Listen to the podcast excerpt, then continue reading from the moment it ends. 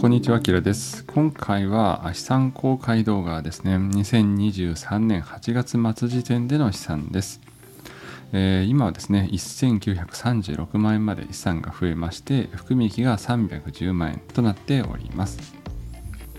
はい、えー、この動画はですね、2020年12月からですね、今に至るまでの投資結果の内容を公開しております。で余剰資金ですね、会社員としての給料、そして副業収入、そこから生活費を抜いた金額を毎月コツコツと投資資金として運用しております。まあ、本業は会社員ですけれども、隙間時間でコツコツと資産形成をしたりですね、こういうふうにクリエイター活動をしております。そしてノートメンバーシップやっております。投資家の裏側と題しまして、こちらは月額300円、初月無料でやっております。今回ご紹介するような資産公開こちらに至るまでに何を買って何を売ったのかっていうのを日々公開しております何かを売買した時には即日または翌日に記事にして公開しておりますまたそれ以外にもですね何かイベントがあったりとか株価が急激に動いた時まあ、このような時にミニコラムを書いております。ぜひ、初月無料ですので気軽に遊びに来てください。概要欄にリンクを貼っておきますので気軽に遊びに来てください。はい。ではですね、早速始めていきましょう。では、8月の値動きを振り返っていこうと思いますが、まあ、基本的にはどの銘柄も少しね、下がったという月でした。S&P500 であればマイナスの1.5%、全世界株であればマイナスの2.25、そしてゴールドは0.24%、そして長期のアメリカ国債 TLT はマイナスの1.53%でした。ただ一方ですね、ドル円が2.24%も上昇しましたので、円換算で見れば、7月末と比べると、まあ、微増という感じでしょうか。では、各金融資産の損益を見ていこうと思いますが、えまず、株式に関しましては、プラスの24.5%、そして含み益が300の27万円です。で一方、ゴールドはプラスの42.5%で、含み益が10.9万円。そして暗号資産はマイナスの34.6%でマイナス28.3万円。そして国債。こちらはまほぼ変わらないですね。プラスの0.5%で含み益0.5万円です。まあ、これを踏まえました各金融資産の金額ですけれども、株式は1661万円ですね。こちらはメインの金融資産となっておりまして85.8%。そしてゴールドは36万円の1.9%、暗号資産は53万円の2.8%、そして国債は135万円の7.0%、そして現金はいつも固定で50万円2.6%となっております。そして私が保有している株を分けてみるとですね、株100%としたときに一番保有しているのはナスダックの29%。そして VOO、そしてこれはアメリカのですね、S&P500 に連動するもの。こちらが27%と2位になっています。そして全米をカバーする VTI と言われるものが11%。そして、えー、全世界株と言われる VT ですとかですね、投資信託の EMAXIS SLIM の全世界株、こちらが15%。そしてアメリカを除く先進国の ETF である VEA、こちらが6%です。でそれ以外にもですね、まあ、日本株だったりとか新興国株とかいろいろ持っていましてその他が12%ほどとこういうポートフォリオになっております。ではそれをですね各金融資産別に損益を出してみると、まあ、こんな状況になっています。まあこれがですねパパとママの金融資産ですけれどもおおむねほぼですね含み益となっております。で若干マイナスがついているのがこちら香港の新興国系の株ですね。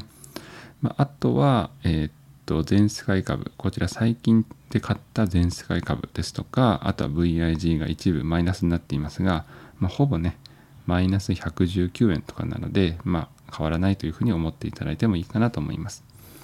なのでもう投資をしだして、まあ、2020年からですので数年経つと、まあ、これだけね含み益になっているっていうのは非常に嬉しい限りです。まあ、いかに時間がね時間を味方につけると、まあ、含み益になっていくかというのがわかる状況です。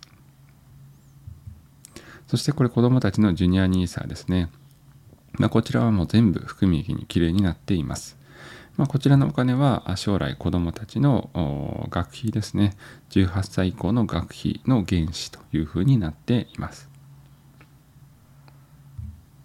はい、そして債券ですね。まあ、こちら一部マイナスがあるものの、まあ、それを相殺するような形で、まあ、ほぼね、プラスマイナスゼロという形でしょうか。ま、こちらの目的は株式のリスクヘッジという目的と、ま、ドル建ての貯金、この目的で、え、国債を買っています。そしてゴールドですね。まあ、これは安全資産として持っています。まあ、これをですね、ちょっと今後増やしていきたいなというふうにも思っています。こちらは直近1年間の資産の推移ですね。ま、こうやって見てみるとですね、1年前の2022年の9月は1000万円だったものが今ね、1900万円となっていますんで、まあ約1000万弱1年で増えたというのは非常に嬉しい限りです。時にはですね、こういうふうにマイナス85万円、マイナス7.6%という時期もありましたけれども、まあ、こういう時に一般ですね、入金していたからこそ、今こうやって非常に大きな含み益になっているのかなというふうにも思います。なので繰り返しにはなりますけれども、まあ、長期投資、インデックス投資をメインにしていると、まあ、いつかは上がるだろうというふうに思って皆さん買っていると思いますんで、まあ、辛い時期にもですね、コツコツ入金しておくことで、これだけ資産が増えたというのは非常に嬉しい限りです。でこの資産の推移をですねもっと長期的な目線でですね記録をつけた時がだいたい2021年の夏ぐらいでしたのでその時ぐらいからですね振り返ってみるとまあこういうふうにですね一時2022年はほぼね増えない時がありました。まあ、これ22年下落していましたので下落しては買って下落しては買ってということだったので評価額自体はですねあまり増えなかったですね。まあ、それが2023年になると、まあ、グッというふうに上がってまあ、コツコツとですね、やっておくと、これだけリターンが返ってきたというのは嬉しいことです。まあ、これはこのチャンネルをご覧いただいているあなたもですね、同じかなというふうにも思いますので、本当に投資を続けている方、おめでとうございます。このままですね、コツコツと一緒に進めていければなというふうにも思います。では、これまでと今後も一緒に振り返っていこうと思いますが、2023年の目標っていうのは1932万7209円というふうにしておりました。まあ、これは年間ですね、だいたい目標450万円入金したいなという設定と、まあ、年利8%で設定しています。で、S&P500 の直近10年とかのリターンがですね、だいたい10%ですので、そこから少し引いた8%にしています。まあ、これをやっていくことによって、だいたい2032年の時にはですね、9000万円ほどになる予定ですが、まあ、今回ですね、無事にこの2023年の目標は達成することができました。まあ、これがですね、9月、10月、11月になると、もしかしたらね、下落して、また達成していないような金額になってしまうかもしれませんが、まあ、一旦ですね、達成したことは非常に嬉しく思います。そして2028年ぐらいですね、この時に5000万円達成する見込みですので、ま、これぐらいの時期からですね、セミリタイヤの検討したいなというふうにも思っています。まあ、この時にはですね、子供も大体もう義務教育も終わった時期ですし、まあ、今後のね、進路、またお金もだんだんとこうリアルになってきますんで、まあ、それを踏まえてですね、まあ、この収入で生きていけそうかとかですね、このお金もあれば学費が大丈夫だろうかとかいろいろ考えることができますので、まあ、この28年ぐらいから、もう32年になると子供は成人していますんで、まあ、それを考えると、まあ、この辺りがセミリタイアする時期かなというふうに思っています。ではですね、投資を始めた2020年の12月、その時からですね、今に至るまでの、今私が持っているメインのポートフォリオですね、こちらの値動きっていうのをちょっと見てみました。多分ここからですね、気づくことがたくさんあるかなと思いますんで、今日はこれもちょっと一緒に振り返っていこうかなというふうにも思います。まあ、約3年弱の期間があるわけですが、まず TLT 下からいきましょうか。えー、アメリカの長期国債の TLT はマイナス38%と結構下がっていますね。まあ債券ですので、あまりね、もともと値動きっていうのは期待しておらず、株式のね、リスクヘッジとして持っています。で、基本的に長期国債ですので、まあ、これが10年、20年って見ていけば、もちろんプラスになるとは思うんですけれども、まあ、それを踏まえても、まあ、結構ね、下がっているなという感じがします。まあ、過去に動画を出しましたが、2022年の下落っていうものはですね、150年ぶりの債券の下落でした。まあ、これだけ値下がりしたのは本当150年ぶりだったそうです。なのでそれを踏まえると、まあね、この22年が確かに下がりすぎたっていうのはありますね。まあ、ただ今後、利下げが期待できますんで、そうすると債券価格は上昇しますんで、回復していくかなと思いますが、まあ、それを踏まえてもですね、債券結構下がったなという印象です。そして VWO、こちらですけれども、マイナスの16.86%。これ何かというと、新興国ですね、こちらの ETF です。で最近よくインド株がどうとかね、新興国株がどうとかって言われますが、まあ、それが入っているのはこの VWO です。まあ、2020年の末から見てみるとですね、まあ、上昇していないということが分かります。ま、もちろん今後はどうなるか分かりませんが、そして私自身もね、一部持っていますけれども、まあ、VW を期待したほどですね、今は上がっていないというのがまず事実ですね。そして VEA、こちらはですね、マイナスの1.80%。これはアメリカを除く先進国、分かりやすくと日本株とか欧州の株ですね。こちらはマイナスの1.80%と、まあ、あまりですね、特に増えも減りもせずという感じでしょうか。そして黄色、こちら GLD、ゴールドですね、金。こちらはプラスの4.64%という感じです。そして続きまして緑は7.3%。これ VT ですね、全世界株。全世界株はま3年弱で7%ほど上昇したという感じです。そして、えピンクはこれナスダックですね、12.48%。そして、え S&P500、こちらが21.86%ということで、えナスダック、S&P500 はま10桁を超える増昇に転じているということです。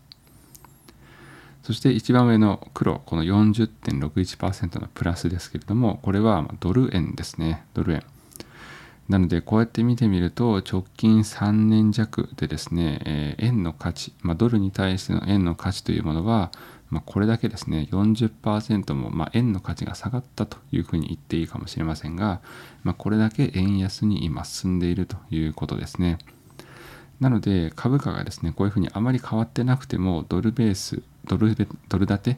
の資産にしておくことで今ねこういうふうに資産が増えているっていうのは、まあ、嬉しいやら悲しいやらっていう感じでしょうか。なので感じること正直これね見て人それぞれかと思いますし、まあ、何かのねきっかけになればなというふうにも思っています。例えば新興国やっぱね全然なんか期待したほど増えていないなっていう方もいるでしょうし、まあ、円のね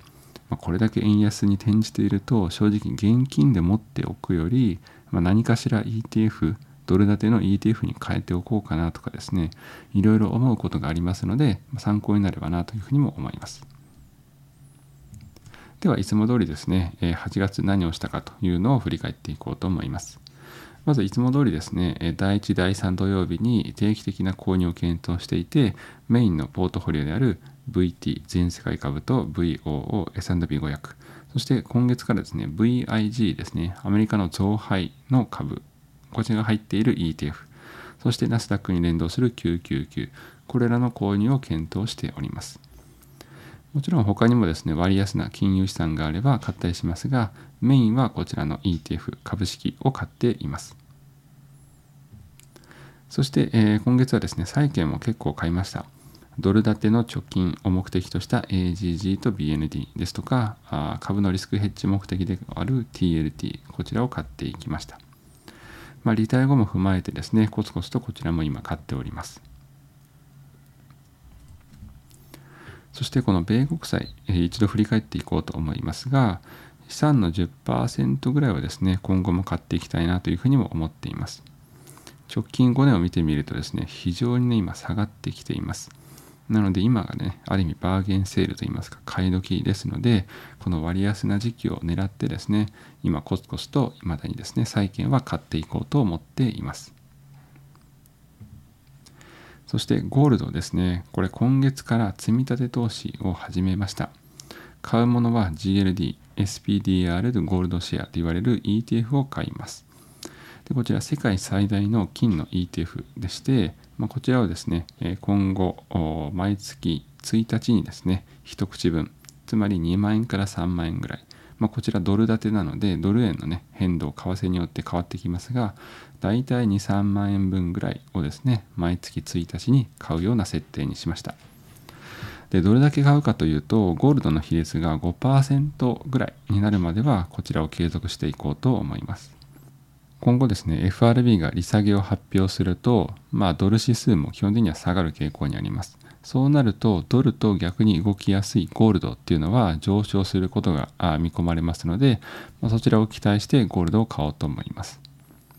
でこれまでですねゴールド割高で買うのをね控えていたんですが、まあ、なんで買うかというとですね最後にお伝えしたように、まあ、今後利下げによってゴールドの上昇が期待されます。で、まあ、ただすでにですね今結構も高いんですよね。過去こうやって見てみると。2005年から引っ張っていますが、まあ、一応2005年以降はですね上昇傾向です。で2020年以降ですねもうこのレンジですねここからですね全然下落しないんですよね。本当はまここぐらいまで下がってほしいと思っていたんですけれども、まあ、こちら11月ですか。2022年の11月以降ぐっと上がってそこからねもう全く下がらなくってまあ、いくら待っても下がらないので、まあ、このままねずっと数年待ってようかなと思っていたんですけどさっきお伝えした通り利下げつまりドル安ゴールド高になりますのでそしてまた景気後退も最近見込まれています。なのでそれを考えると景気後退でゴールドのような安全資産は上昇しやすいのでもう数年下手したらね5年10年下がんないかもなと思ってそして私自身セミリタイヤまで最短5年ぐらいなんですよね。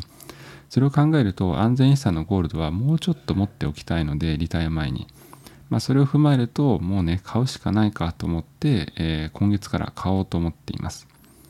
まあ、ただそれでもですね急いで買う必要はないので時期を分散して高値掴みを防止しながらですね買っていきたいなというふうに思います。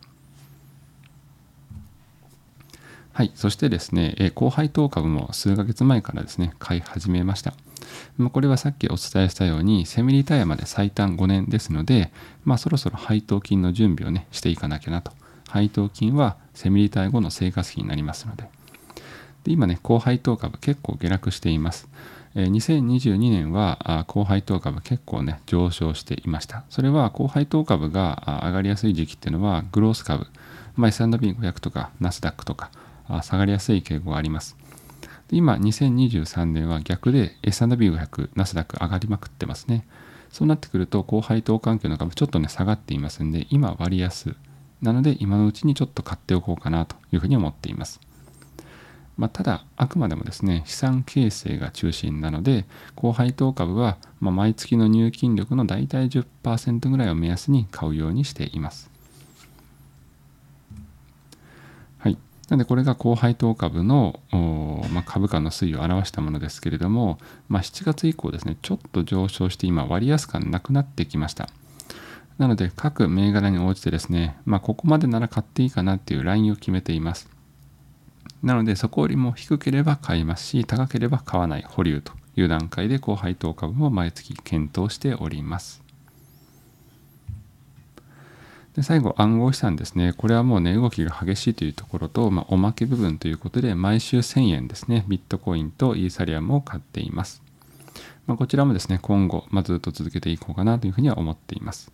まあ、こちら、金額に言うと、大体もう月1万円ぐらいなので、ほんとね、おまけの中のおまけという感じです。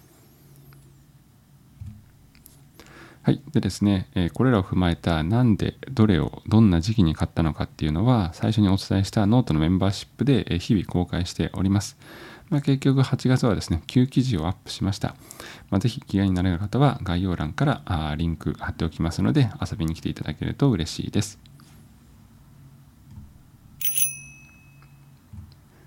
まあ、今月のですね、資産公開動画以上になります。7月末と比べますと、資産は100万円ほど増やすことができました。まあ、入金そのものもありますし、円安の効果もありますし、まあ、いろいろあるんですけれども、まあ、それでもね、資産が増えたことは純粋に喜ばしいなというふうにも思います。